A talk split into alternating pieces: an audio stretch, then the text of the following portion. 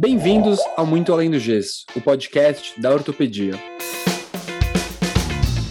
Meu nome é Leandro Enisman e junto com meus amigos Noel, André, Bruno e Matheus apresentamos o Muito Além do Gesso, o podcast para quem quer saber de ortopedia e muito mais, muito além da ortopedia. Chegamos ao nosso 31º episódio, esperamos que vocês gostaram do nosso 30 episódio, foi comemorativo, ao vivo, no YouTube, e em breve teremos mais episódios ao vivo, então mande pra gente lá no Instagram, no podcast.ortopedia, o que você quer ouvir, que a gente vai atrás.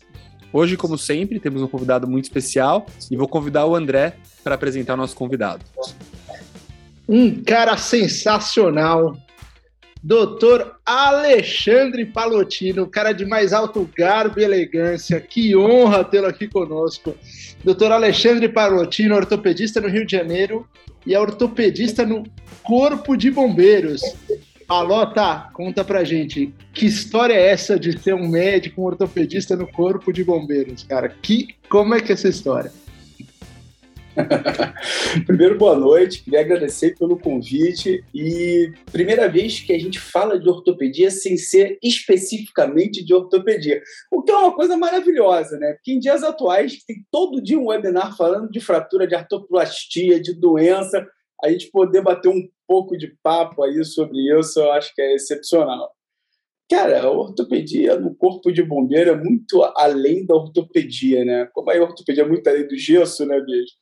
É muito além da ortopedia. Na verdade, o bombeiro ele é militar acima de tudo. Então, na verdade, a ortopedia é mais um a fazer, uma consequência. Né? Então, lá a gente é militar 24 por 7, não tem jeito, e a gente cumpre todas as escalas. Então, ao mesmo tempo que eu faço assistência, eu faço as cirurgias todas do trauma, cirurgias do quadril, sou chefe de clínica do serviço, eu, enfim, tem escalas de ambulância, escalas de serviço de helicóptero no verão, a gente tem escala de oficiais de dia, que são serviços militares prestados no quartel. E, então, a gente atende tanto a população civil no pré-hospitalar, né? Hoje, o Corpo de Bombeiros do Estado do Rio de Janeiro, o serviço pré-hospitalar do GSE, enfim, um dos melhores que tem, a gente tem os menores tempos de resposta aos eventos. Né? E, ao mesmo tempo, eu faço a parte ortopédica no hospital, onde eu só atendo militar e dependente de militar que é um público completamente à parte do que a gente está acostumado. Né? E sobre ordens e comandos de uma vida militar aí tentando cumprir o serviço ortopédico. Porra, Palota, sensacional. Assim, até para dar um contexto, eu e o Leandro, a gente serviu como oficial temporário, o Leandro na aeronáutica, no Exército, mas conta pra gente, como que você vira ortopedista do Corpo de Bombeiros, lógico, do Rio de Janeiro, mas como é que é essa história, como é que te deu esse estalo, da onde que você teve essa ideia aí, que muita gente não, não sabe qual que é a porta de entrada uh, dessa carreira. É, enfim, na verdade você pode, muitos prestaram concursos como socorrista, concurso para médico da ambulância, né? E aí você faz todo o curso de formação para médico socorrista, e aí viraram ortopedista nesse meio termo, saíram da faculdade, viraram socorrista, depois fizeram a formação em ortopedia, e hoje conseguiram estar no serviço de ortopedia. Né? Eu fiz um concurso específico para ortopedista, foi umas vagas que abriram quando surgiram as UPAs no estado do Rio de Janeiro, junto com o processo de pacificação né, do três governadores para trás, eles fizeram as UPAs, que eram as unidades de pronto atendimento, e, e havia ortopedistas, projeto de ortopedista nessa UPA. De, desses três estão todos presos ou tem algum solto, não? Não, não, tá todo mundo agarrado. Beleza, todos não. Aí, tá, tá todo mundo preso. Todo mundo preso. E bem preso, por um bom tempo. É, na verdade, eu vou, pra, eu vou virar coronel, eu vou antes para casa, vou me aposentar antes deles saírem, então tá tranquilo. E então, uma tá curiosidade, bom. né? Entraram nesse concurso de ortopedia, André, basicamente, eu acho que entraram, se eu não me engano, 168 ortopedistas, quase 200 ortopedistas. E depois de dois anos, só tinham 24 na corporação, e aí tiveram que retirar os ortopedistas das UPAs, porque não tinha mais ortopedista. Então, você teve aí 90% de baixa, que é um serviço insano, uma coisa completamente louca era um sujeito sozinho num pronto atendimento que executava 200, 180 atendimentos 24 horas sem dormir, uma coisa de maluco. Então, estava duas horas da manhã atendendo o cara que tinha chegado 5 horas da tarde na fila para ser atendido. e isso teve um grande número de baixas, e os ortopedistas foram retirados das UPAs. E aí fomos deslocados para hospitais civis, fizemos intervenção em hospital civil, devolvemos serviço, e depois do tempo, hoje eu estou no, no, Hospital dos Bombeiros, já cumprindo a função de ortopedista no Hospital dos Bombeiros. Mas a minha entrada no, no bombeiro foi uma coisa bem curiosa. Na verdade, minha ex-mulher chegou em casa um dia e virou para mim e falou o seguinte: Cara, fiz tua inscrição num concurso. Eu falei, pô, que concurso? Eu já estava no Miguel Couto há muitos anos, já estava, pô, minha vida profissional encaminhada, né? Não, concurso do Corpo de Bombeiro. Eu falei, cara, foi correr de ambulância, altura do campeonato, concurso para socorrista. Falou, não, abriu vaga para ortopedista. Foi por isso que ela virou ex, não? Um, do, um dos motivos, um dos tá motivos. Bom. Até porque eu perguntei, você se inscreveu para anestesista? Não, não, eu não, só escrevi você. Então, tu já viu. Já... Boa coisa não podia ser, né, meu irmão? Boa coisa, a pessoa não se inscreve, só escreve o outro, tu fala, cara, boa coisa, vai ter alguma, algum ranço nisso aí, né? E eu esqueci, bicho, completamente disso. Pegou a Felipeta e guardou. Fui sábado para um casamento, acordo domingo, seis horas, seis e pouco da manhã, acorda, acorda, caralho, o que, que houve, o que está acontecendo? Não, a prova é hoje. Eu falei, que prova? A prova dos bombeiros. Eu falei, pô, esquece essa porra, fazer o casamento todo. Não, acorda, vai. Cara, eu falei, caraca, peguei a caneta BIC, peguei a identidade fui fazer a prova. E aí, adivinha o que aconteceu? Acabei passando. E aí, lá tô até hoje, né, irmão? Arrumou um problema. Valentino, deixa eu fazer uma pergunta aqui, que existe uma lenda que, eu acho que é verdade, tá? Mas eu gosto de pensar na minha cabeça que é uma lenda, que o ATLS foi criado pelo ortopedista, né? É, eu gosto de achar que é uma lenda porque o pessoal conta que foi no helicóptero e que o helicóptero era do ortopedista, outras pessoas dizem que era uma Ferrari, a Ferrari era do ortopedista. Então eu não sei qual que é a verdade, eu prefiro é. pensar na minha cabeça que era helicóptero. E, e pelo que eu estou vendo, sua rotina é metade ou não sei qual porcentagem, é, é, ATLS, atendimento hospitalar, bombeiro, e talvez uma outra parte que seria trauma e AO, que é uma coisa totalmente diferente dessa parte, né? Não sei se você tem é. duas facetas, duas rotinas, ou como você vê isso. Cara, na verdade, assim, é, o pior é que foi criado realmente por um ortopedista, não é lenda, não. E, na verdade, não foi no helicóptero, foi num aviãozinho esse cara ele tinha um avião, estava voando no interior dos Estados Unidos, uma cidade pequena, sofreu uma pane e caiu com a família inteira, mulher, filho, ele, todo mundo. E aí foram socorridos nessa cidade pequena. Quando ele chegou no hospital, ele viu que não tinha um menor padrão de atendimento. Era um corre-corre, ninguém sabia nada, filho para um lado, outro com perna quebrada, mulher com lesão abdominal, enfim, e resolveu criar um método de atendimento exatamente que padronizasse isso. E daí surgiu TLS. Né? A TLS surgiu e realmente, a ortopedia é a arte mal da medicina, né? é a arte da reconstrução humana. Então, o ortopedista é, o, pô, é quem detém completamente todas as especialidades cirúrgicas e reconstrói o corpo. Né? E daí surgiu a TLS. Na verdade, cara, a gente faz um trauma que é um trauma mais abrangente, um trauma como é feito, por exemplo, na Europa.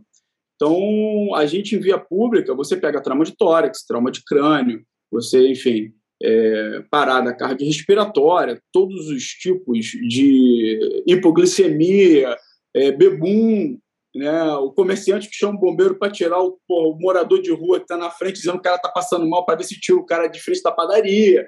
Então, assim, de tudo um pouco. Mas, na verdade, é um trauma abrangente, é um trauma onde realmente a gente usa bastante o ATLS, apesar do Corpo de Bombeiro usa o sistema francês, né? O SAMU é o sistema francês pré-hospitalar, não é um sistema americano. Mas, enfim, eu tenho o ATLS, já fiz várias vezes, e a gente usa bastante realmente o, enfim, o conceito do ATLS e a nossa vivência do trauma ortopédico, né? A gente que é de vocês dão serviço de trauma, né? Eu fiquei 21 anos no Miguel Couto, que é hospital de trauma nível 1 aqui no Rio de Janeiro, os maiores movimentos de trauma. E no corpo de bombeiro também tem muito trauma, né? Todos são adultos jovens, todos trabalham em risco. Ah, realmente o, o bombeiro se expõe diariamente. O que esses caras fazem, cara, é uma coisa de beruta vocês não têm ideia onde eles entram, vocês não têm ideia o que eles fazem. Realmente, o bombeiro deveria ter uma remuneração maior do que qualquer senador da República. Né? Eles sim, não pensam duas vezes, é, morrem bombeiros com alguma rotina, cumprindo o serviço, né, cumprindo o serviço, salvando a população, e ele se machucou muito na, no próprio cumprimento do serviço, é, como no, na folga, o bombeiro é aquilo ali, né? O cara no serviço corre perigo e na folga ele corre mais perigo ainda. Né? Então, porra, anda de motocicleta. Operei um que estava na folga, ele estava velejando de kitesurf em numa praia aqui do Rio de Janeiro, né? Bombeiro, terra da pedra, o cara, cara, bateu uma onda, levantou no kite, pegou uma rajada de vento, jogou o cara contra a pedra. Trauma de tórax, trauma de crânio, fratura de punho, fratura de acetábulo, é... enfim, fratura, luxação de tornozelo, isso tudo numa rajada de vento. Então, assim, é a realidade do bombeiro, né? São adultos jovens que se expõem diariamente e na folga também se expõem. Então, é mais ou menos esse tipo de trauma que a gente lida. Um ATLS na via pública e dentro da corporação eu exercendo ortopedia, um trauma pesado e é o trauma ortopédico. Que legal, Palotino. Sabe que de kitesurf a gente está entendendo, porque há dois episódios atrás a gente teve o campeão brasileiro de kitesurf aqui com a gente, Ó. Bruno Lobo, que é residente de ortopedia. Um episódio bem legal e para o pessoal que não ouviu voltar lá e ouvir. E ouvindo você falar, Palotino, eu pensei duas coisas. Primeiro, pelo que eu entendi, quando você entrou nos bombeiros, já estava há alguns anos praticando ortopedia, né? E aí, teve que Muitos voltar para os livros para aprender a CLS, para ver essa parte clínica. Você falou que toca parada aí, como é que foi? Teve que voltar a estudar bastante? Cara, na verdade, eu entrei no bombeiro, para você ter uma ideia, depois desse curso ao que você me conheceu aqui no Rio em 2007. Naquela época Olha não só. era bombeiro. Então, é, na verdade, eu estou no bombeiro desde 2008, estou no bombeiro há 13 anos é, apesar de ser mais velho, enfim, levei bastante tempo do que eu tinha de município para lá. Né? Eu sempre fui muito envolvido no trauma. Então, eu já tinha a TLS, já tinha renovado a TLS, é, sempre realmente militei muito no trauma por causa do Miguel Couto, né? tem muitos anos de Miguel Couto, fiz minha formação no Miguel Couto desde 1999, então sempre trabalhei com trauma, com porta, com as cirurgias de trauma na rotina. Então, assim, sempre gostei muito do trauma, sempre teve muita vivência. É, uma coisa que eu tive que treinar, na verdade, que a gente não tem um hábito, é, é intubação. Né, que foi uma coisa que sempre me deixou preocupado. Falei, caraca, cara, vou chegar lá, vou ter que entubar alguém. E não é aquela, porra, porra, vou ter que entubar o cara com a boca cheia de sangue, dente para dentro, em via pública escuro, sargento iluminando na lanterninha do celular, né, aquela nego filmando, aquela confusão que é uma situação que, assim, muito, muito, muito raramente acontece. Normalmente você tira, você ventila e você entuba em unidade hospitalar, dificilmente você vai fazer isso em via pública, né? mas é uma situação que acontece. E foi uma grande preocupação. E eu comecei a treinar com os anestesistas. Chegava no hospital, o cara, né, anestesia, você é geral? Porra, deixa eu entubar aí. Pô, você é ortopedista? Eu falei, não, não, tô precisando dar uma treinadinha. e aí eu comecei a treinar com os anestesistas lá no hospital, comecei a treinar intubação, intubação, intubação exatamente que sempre foi a grande, assim, a coisa que mais me preocupou é, nessa mudança, né, nessa mudança de estilo de trabalho, foi realmente a intubação, que era uma coisa que eu falei, cara, se não intubar o cara vai morrer. Né? E eles falaram, cara, porra, Paulo Tino, você sabe que é muito além do gesso, é muito a favor dos ortopedistas, né? A gente não gosta de piadinha que fala mal de ortopedista, né? Então você é um cara que é super a favor de realmente você um ortopedista que é muito médico, porra. Eu fiquei pensando se entubar é tipo botar uma haste de fêmur, assim, no fundo é um tubo no cilindro, assim. Cara, né? é mais. Tipo, vou te falar, eu posso te falar. Aí, é o que, é mais, mais difícil? Entubar ou fazer uma fratura de acetábulo? Porra, fazer uma fratura de acetábulo. Entubar é tão. Porra, entubar é qualquer um faz, até paramédico. Até um anestesista. é, eu não sei. Eu vou te falar, Andrezão.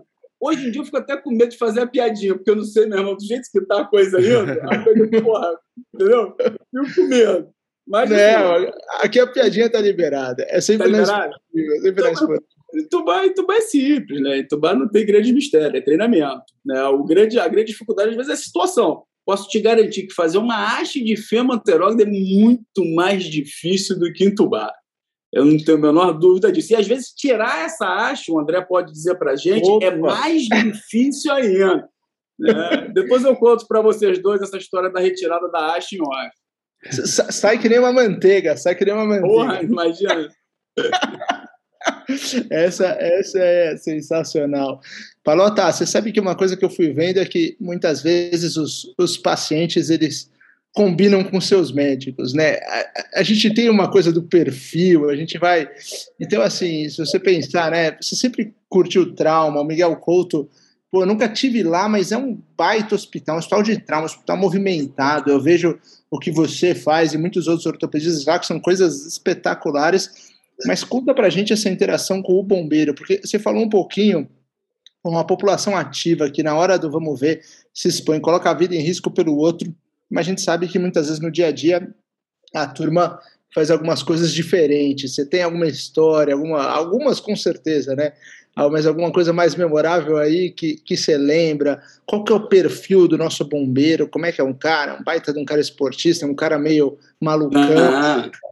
Cara, irmão, tem de tudo, né? Assim, o bombeiro se divide em especialidades lá dentro. E as especialidades vão mais ou menos tocando. É igual medicina. Né? Tu pega por cirurgião plástico e pega o traumatologista, né?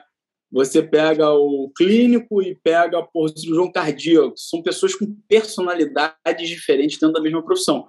E o bombeiro é mais ou menos isso. A galera do Jamar. Os caras do Jamar são os, porra, meu irmão, Serol Fian. São os caras mais porra louca que tem. Né? Que são o que, caras... que é o Jamar?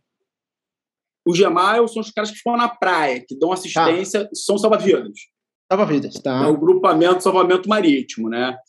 Então, assim, são caras, normalmente todos são jovens, todos são bem atletas, porque tem que nadar, tem que correr. Né? O curso de formação é extremamente pesado, né? E durante o curso forma 40%, 50%, metade normalmente desiste, ou por lesão, ou porque realmente não aguenta o batente do ponto de vista físico, do ponto de vista do mar, né? A praia no Rio é realmente bem complicada. Então, esses aí são aqueles, cara, que, porra, que fazem merda atrás de merda, entendeu? Corta a mão com a maquita, sobe na laje, cai, e, meu irmão, tá de noite com motocicleta, toma birita, são, porra, é é a garotada, entendeu? É aquela turma. E tem aquele sargentão, que já tá lá, porra, subtenente, barrigão, né? Aquele cara, pô, meu irmão, que é o motorista, o cara que tá no administrativo, aquele cara já tá no quartel há 30 anos, o rancheiro, é o cara da artrosezinha do joelho, do varo, né, da lombocetalgia, da doença degenerativa, né? Agora é aquele perfil, né, André? O bombeiro é, cara, dieta carboidrática, birita final de semana e, mesmo, não tem jeito, né, cara? É o, é o, é o nível da galera, né? Lotino, o nível da galera. Você falou um pouquinho de uma coisa que foi muito legal, né? De que é um profissional que se arrisca, que é um profissional que não é muito é, é, privilegiado, seja pelas coisas financeiras, seja pela rotina, é, e a gente não tem muito contato disso, né? Eu acho que a população não tem ideia muito disso, né? Você atuando como médico ali com o pessoal, é, pode comentar um pouquinho de, de, como eles veem isso? Você acha que isso está melhorando, está piorando? Você acha que isso está igual? Assim, o, o, aqui, pelo menos aqui no Rio, assim, o bombeiro ainda tem algum respeito pela população, né? Mas eu acho que o respeito pelo ser humano em geral é, tá muito ruim, né? O valor que se dá ao ser humano, a vida, as pessoas que trabalham médico, aquele militar que está ali, né, prestando um serviço à população, defendendo a população, né, defendendo de coisas ruins, salvando vidas. Essas pessoas hoje têm muito pouco valor, né? as pessoas é, hoje você tem uma corrente dentro dentro do país que encara o militar como sendo um opositor à liberdade, quando na verdade o militar é o manetedor da liberdade, é o cara que mantém a liberdade, é o cara que mantém a capacidade que todos nós temos de exercer nossa profissão, é o cara que mantém a capacidade que todos nós temos de levar nossas famílias para algum lugar e quando acontece alguma coisa é ele que vai estar lá. Né? Então, na verdade, o bombeiro é o anjo da guarda. O bombeiro é o anjo da guarda de todo mundo. Porque quando a pessoa infarta em casa, é o bombeiro que chega. Quando se afoga na praia, é o bombeiro que salva. Quando bate de carro, é o bombeiro que tira de dentro dos escombros. Quando tem tiroteio na favela e a pessoa é baleada, seja o transeunte, seja o próprio bandido marginal, ou seja o policial, normalmente é o bombeiro que vai resgatar e é o bombeiro que vai levar. Né? Quando tem um incêndio, que não é incomum, é que a gente não vê, incêndio numa fábrica, incêndio numa residência, incêndio dentro de uma comunidade, é o bombeiro que vai resgatar as pessoas e salvar aquele patrimônio. Né? Muitas vezes é a única coisa que a pessoa tem. Né? Então, o bombeiro, ele realmente é o anjo da guarda da população, de todos nós. Né? E eu vejo que, às vezes, na rua tem esse conhecimento. A gente chega, a população, às vezes, bate palma, a população ajuda, né? a população, na maioria das vezes, tem esse reconhecimento. Mas acho que falta, não só pelo bombeiro, como por nós médicos. Né? Nós médicos, acho que já tivemos, eu tenho 21 anos de formado e acho que tenho, tive um convívio com pessoas bem mais velhas que tiveram um reconhecimento muito maior pela profissão, pelo que a gente faz e pelo que a gente oferece. Né? Hoje, é, eu acho que isso realmente reduziu muito e reduziu com os militares também, com os bombeiros, com todo mundo. Mas vocês podem ter certeza que é o anjo da guarda de todo mundo que está aqui, da população em geral. E, Palatina, me fala uma coisa, com relação à carreira de médico no Corpo de Bombeiros, porque a gente conversou aqui com o Jader, que é um colega ortopedista que é, é do Exército, e ele falou até sobre a questão de transferência, então ele mesmo está morando em Natal, ele foi transferido do Exército lá para Natal. Uh, nos bombeiros, você é ligado ao Rio de Janeiro, existe uma possibilidade de ser transferido para algum lugar. E também o Jader contou para a gente que no, no, Exército, nas Forças Armadas, tem muito uma questão de cursos, né? Então, por exemplo, ele fez até curso de paraquedismo, ele é, ele é médico paraquedista tal. É, no, no, nos bombeiros também tem esse tipo de curso, e os médicos costumam fazer, uma coisa realmente fica para o pessoal mais de carreira mesmo? É, na verdade, o, o médico é oficial de carreira. Né? O bombeiro é uma força estadual, né? na verdade, é, é igual a PM, né? e a gente responde ao Exército Brasileiro. Então, o nosso estatuto, que rege o bombeiro e a polícia, é o estatuto do EB, do Exército Brasileiro. Mas é uma força estadual, a gente não tem como ser transferido do Estado. Né? O que acontece é que o Estado é gigantesco. São Paulo, então, por Rio de Janeiro, são grandes estados. O cara pode ser transferido de cidade, de município, de distrito. Então, assim, eu estou na capital, no Rio de Janeiro, o cara pode me mandar para Paraty, o cara pode me mandar para Varresai, que é, enfim, é, lá em Campos, quase no Espírito Santo. Então, você tem bombeiro distribuído pelo estado inteiro.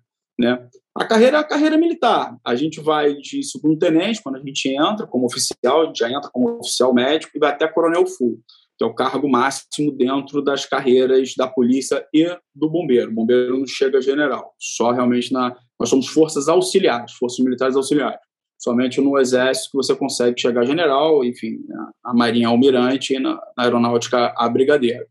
Né? O bombeiro aqui no Rio tem uma peculiaridade: a progressão realmente é muito difícil. Então, por exemplo, tem cara que está 20 anos no bombeiro ainda é capitão. Né? Eu estou há 13 anos e ainda sou capitão e não tenho a menor perspectiva de a major. Então, o nosso quadro de saúde é muito inchado, tem muito médico, isso é totalmente mal calculado. Então, você tem 11 coronéis médicos e no meu concurso entraram 1.100 segundo-tenentes. Então, você vê que é, é uma, é uma pirâmide com um gargalo gigantesco, né? Mas como tudo feito pelo Estado, não tem a menor projeção, menor enfim, planejamento, e, e a coisa vai acontecendo assim, o cara fica anos e anos no mesmo, no, na mesma colocação, né, na mesma patente. E, e Paulo, tá, se a gente pensar um pouquinho, né, a gente tem essa turma que são esses é, heróis sem cara, né? Assim, a gente vê muito, a gente sabe que no Rio de Janeiro tem muito Uh, muita gente de outros países que vai, que se afoga na praia, que vai o bombeiro e, e salva ali no mar, mas de vez em quando a gente também vai para a neve e faz coisa parecida, né? Conhece alguma história parecida, da voz, qualquer barbeiragem dessa? Porque a gente acaba, acaba se perdendo em umas histórias dessas aí. Cara, tem muito socorro, né? É, Davos tem muita história, né? Pra você ter uma ideia aqui, na praia da Barra da Tijuca, você conhece aqui bem a praia da, da Barra da Tijuca, né? Você como surfista e frequentador aqui do, do Rio de Janeiro, né? Para você ter uma ideia, na um sábado de sol no verão, você ultrapassa a 100 socorros Nossa. de afogados. Caramba. Caramba. Ninguém faz ideia do quantitativo, né? Ideia disso. Cara, chega a 120, 125 socorro num sábado de sol. Então, assim, é muita gente. É muito socorro. Aquela imagem que vocês têm da praia de Copacabana lotada, e o pior mar é o mar raso, é o mar manso. Porque o mar manso, todo mundo entra. O mar grande e o mar forte, ninguém mergulha. O cara que não está acostumado, que não é surfista, esse cara não entra. E vê aquela onda e fala assim, pô, cara, não vou mergulhar de jeito nenhum. O mar manso, sabe do sol, ó, Biritinho, sujeito senta ali, ó, começa cervejinha, cervejinha, cervejinha o dia inteiro na praia, aí vai dar um mergulho. Morre afogado no raso. Morre afogado no raso. Então, sábado de sol é um terror total. Cara, eu acho que, assim, comparando a neve, é um pouco diferente, Andrezão, porque, assim, o cara para esquiar, o cara para descer Davos, então, lá que tem Jacobs Rock, aquele Parsing, que são as duas estações, né? Cara, Jacobs Rock para descer é, é cascudo, não é, não é fácil, não, né? Quem já foi lá sabe. Então não é uma coisa que qualquer um se aventura. O mar, todo mundo se aventura. Qualquer gringo que vem aqui, cara, já operei números, números, alemães, ingleses, franceses. O cara entra, quebra o colo do filme, pisa no buraco, fratura o platô tibial na onda, e quando não morre afogado, né? A neve, o cara chega ali, fica na base da montanha, bota o esquisinho, o cara que não sabe, e vai devagarzinho no esquibuno. O cara não vai subir lá pro pico para descer, raramente, né? Fazendo analogia com com os nossos amigos de fora, né, que acabam se afogando no rio. A gente estava num curso da O, em Davos, e aí a gente resolveu esquiar, né? A gente pagou a aula, falou assim, vamos fazer snow. E depois que a gente gastou muito dos nossos francos suíços no snow, o cara falou, você precisa agora alugar uma roupa. Eu falei, de jeito nenhum, eu vou com a roupa que eu tenho. calça jeans. Era uma calça jeans, um casacão e vai aprendemos, caí bastante, a cueca já tinha congelado, porque a roupa não era impermeável. Estamos subindo com um grande amigo nosso que agora está morando na Austrália. Um abraço para o nosso amigo Horse Cavalo Babachevski. Ele estava de meia? Ele estava de Ele estava de meia de dia. a gente está entrando num negócio, num trenzinho lá, ninguém fala nada, que ia para a pista preta e não tinha como descer de volta do trenzinho. Cara, isso é uma coisa que eu não consigo entender. Os caras fazem a porra da pista preta, tu chega lá em cima, tem que descer, irmão. Tu não tem, tem que descer. Voltar, cara. Isso é coisa de vergonha. O teleférico todo mundo tem que descer, cara. Tava sozinho, não dava para enxergar nada. Deitei no snow, Fui tipo remando, passando o cachorro do lado.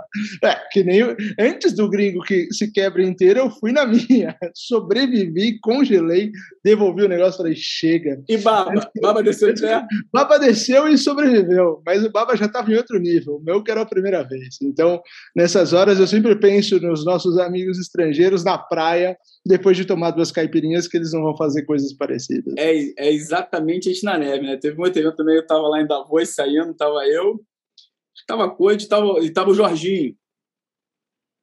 Meu irmão, o Jorginho me jogou uma bola de neve, eu escorreguei, caí de lado no chão, achei que tinha quebrado o colo do fêmur, cara. Porra, assim, meu irmão, lá, saindo, estava tomando labirinto, no... tava eu, o Jorge, não, tava eu, o Jorge Santos Silva, não sei mais quem tava, cara, estava andando ali, saindo da, da, base da montanha, cara, de noite. Meu irmão, ele veio por trás, me jogou, eu tomei uma vaca, mas eu tomei uma vaca, meu irmão, quebrei o colo do Fiamma aqui da boa, ele lascou agora, cara. Mas, pô, foi só uma mancha roxa no dia seguinte, mancando no curso. Aí é melhor. Brunão, tem uma pergunta aí? Tenho sim. O Palatino, estou escutando você falar, cara. Meu, meu pai é militar também, ele aposentou recentemente agora, pendurou a chuteira, meu pai é da polícia. Eu lembro, cara, que quando eu era criança, eu, eu já ouvi eles falarem né, sobre a tal a máfia branca, que era a fada da PM aqui em Minas, ela é branca, para quem, quem é da saúde, e os outros são os pardais, né, uma, uma, uma farda marrom. E acontecia que o cara da mesma patente, então, por exemplo, um coronel, ele trabalhava, que não fosse da área da saúde, né? Ele trabalhava muito mais, acho que era manhã e tarde, enquanto a área da saúde era meio período. Acho que ia para o batalhão às oito, saía na hora do almoço e não voltava mais. Então, operava à tarde, fazia consultório à tarde, o que fosse. Nos bombeiros aí no Rio, funciona da mesma forma, a questão da carga horária, desvio de função acontece muito, como que é isso? Bicho, desvio de função é o que mais acontece, né? Na verdade, assim, por exemplo, eu fiz um concurso para ortopedista e cumpro qualquer função militar lá dentro, né?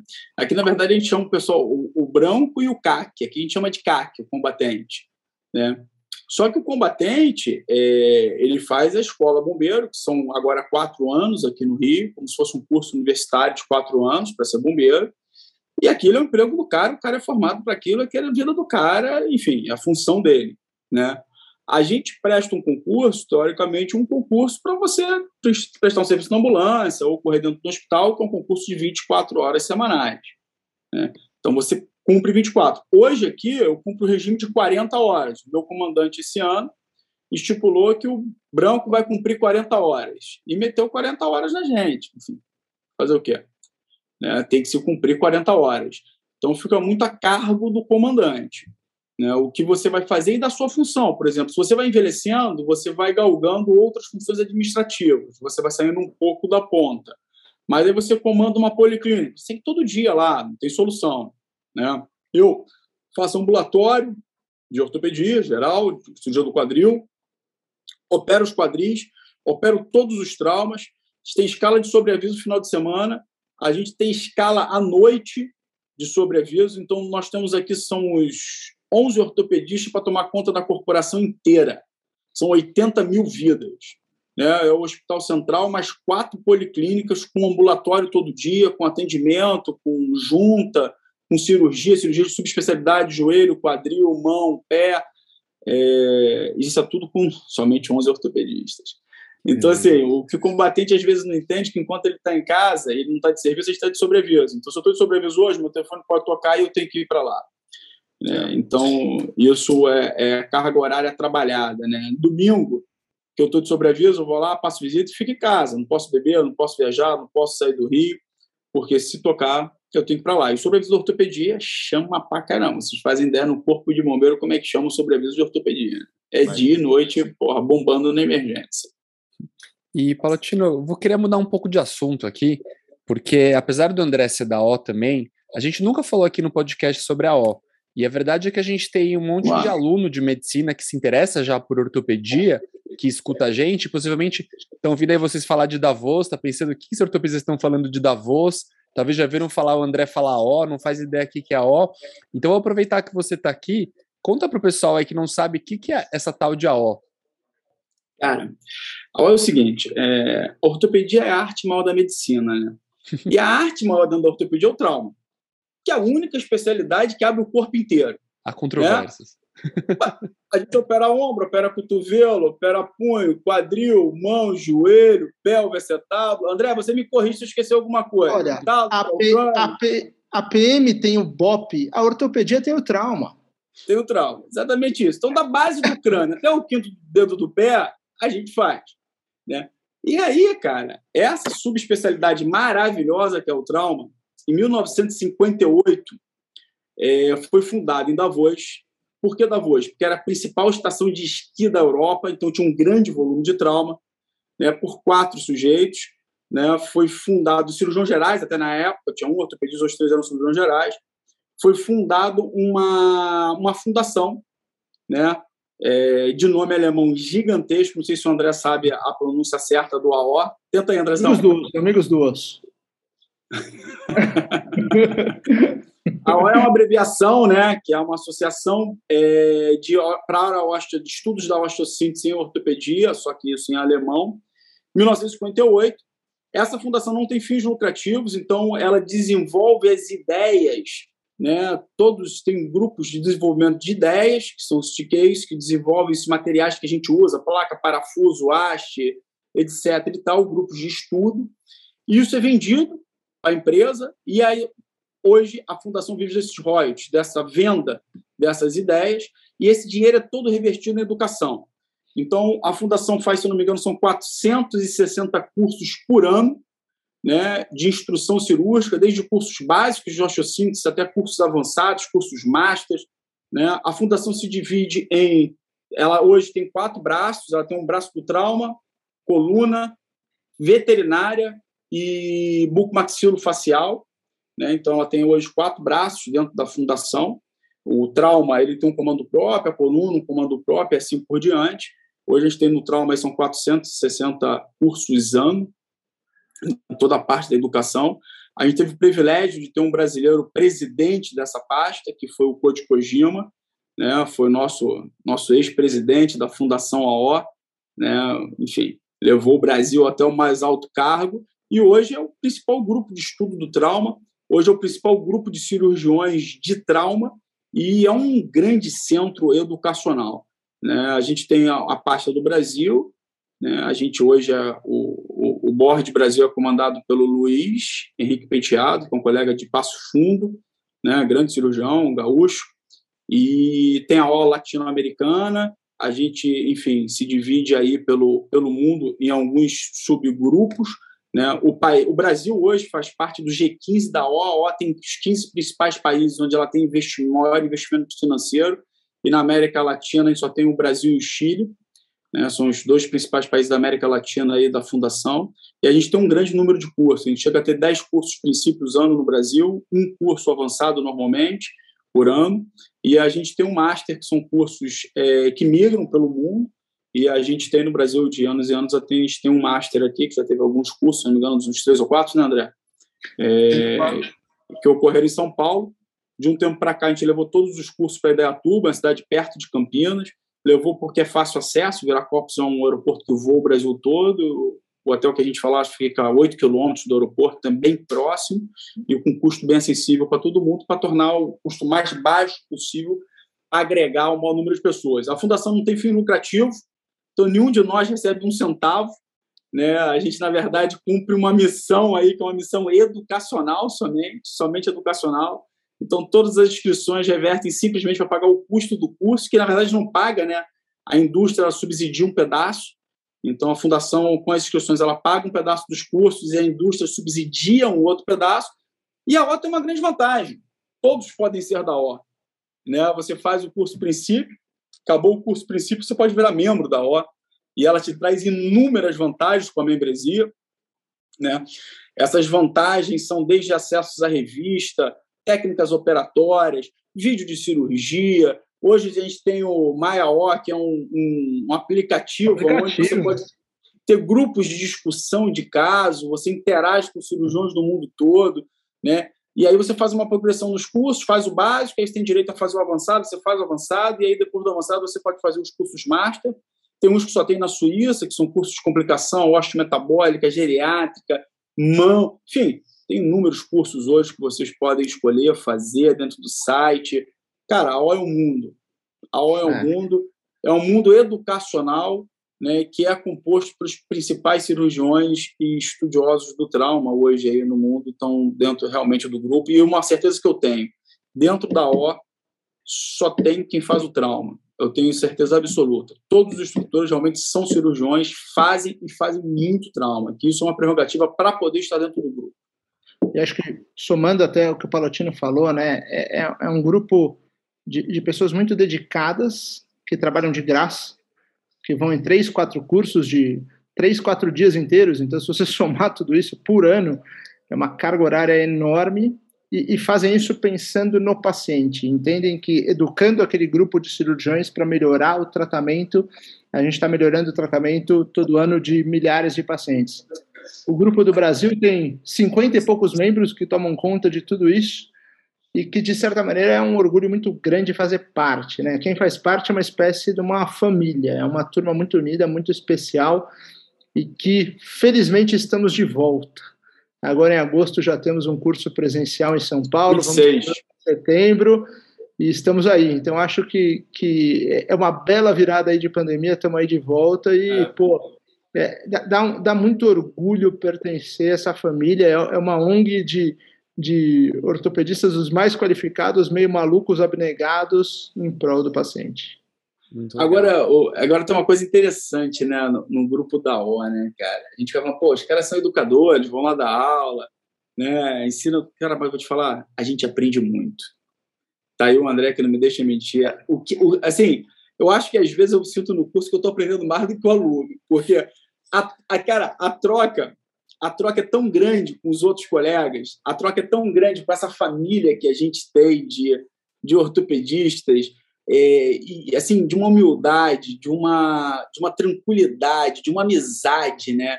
A gente tem uma amizade independente de, do estado que a gente é, do carro que a gente ocupa. E, assim, eu, particularmente, eu aprendo muito. Então, assim, eu amo meus cursos, eu adoro estar presente. Hoje eu faço parte do, do, do board, né, que é o Conselho gestor do Brasil. Cara, e é com tremendo orgulho, é uma, assim, eu acho que é uma das coisas que eu faço com mais gosto na minha vida, é, depois de operar, né, é pertencer ao, ao, ao Grupo AO, isso é uma coisa que realmente não tem preço. E, acho que até para falar do contexto, né, o, o, o, os cursos de Davos que acontecem há muito tempo, eles acontecem no mesmo lugar do Fórum Econômico Mundial. Você chega lá, parece uma ONU da ortopedia. Você tem gente de mais de 100 países de ortopedistas fazendo uh, coisas educacionais e, e, compartilhando experiências. Então, é um negócio espetacular, é fora de séries. Agora, Leandro, tem uma coisa interessante, né? Você vê, eu, eu enfim, a Davos eu vou lá para ver os cursos e tal, você vê que o André tá esquiando, né? Ele e o Baba descendo de barriguinha na montanha. Então, só no assim, final, só no final. Cara, Acontece de tudo. Eu acho que de repente ele gosta tanto de ir, né? Para descer de barriguinha gelada na montanha. Mas tá tudo certo, né? Não, mas agora, que o André é kite surfista, ele vai, ele vai descer de pé da próxima vez. Vai, vai, com certeza. Sou quase um bombeiro, surf e kite surf. Agora, lá, cara, lá tem uma coisa interessante. Lá na, em, em Davos, né, à noite, se eu não me engano, no segundo dia, tem uma corrida na pracinha. É uma corrida ao redor do. 5 km, uma corrida curta, na pracinha ao redor do centro de convenções. E a última vez que eu fui, eu devia estar, sei lá, cara, lá da menos 10, as bizarrices dessa, menos 5. Aí, porra, meti calça térmica, gorro, luva. Cara, porra, blusa, blusa térmica para correr. Cara, quando eu chego lá, tinha um norte-coreano, tênisinho, meinha soquete, shortinho canalonga e camiseta, cara. Mas me deu uma raiva do cara. Eu falei, meu irmão, não é possível. Eu não conseguia nem andar. Cara de bermudinha, shortinho cana longa, camisetinha, shortinho de nylon, camisetinha, cara, para fazer a corridinha. Para tu ver assim, como realmente é uma ONU da ortopedia, né? É de uma, assim, um grupo extremamente heterogêneo, né? Ah, que legal, muito bacana, parabéns. Eu acho muito legal a organização. Como eu estava comentando antes de começar, Palotino fez todo o curso que eu fiz, o básico do quando estava no R2, já tem um bom tempo, em 2007. É muito legal, realmente a gente aprende muito e já para os acadêmicos talvez nunca tinham ouvido falar, quando vocês entrarem na residência, com certeza vocês vão fazer e aprender muito. Rumando agora para o final do nosso episódio, a gente sempre termina o episódio com indicações para os nossos ouvintes, pode ser livro, filme, podcast. Palotino, como a gente não te avisou, eu vou começar aqui as indicações para você ter tempo de pensar aí no que você vai falar para a gente. E o que eu queria indicar hoje foi um podcast que eu vi essa semana que fala bastante com o nosso último episódio, episódio número 30. E é, é um podcast que chama Tecnocracia, que eu ouvi pela primeira vez, mas eu descobri que é o podcast de tecnologia mais ouvido no Brasil. E esse último episódio que eles gravaram é um episódio sobre TikTok.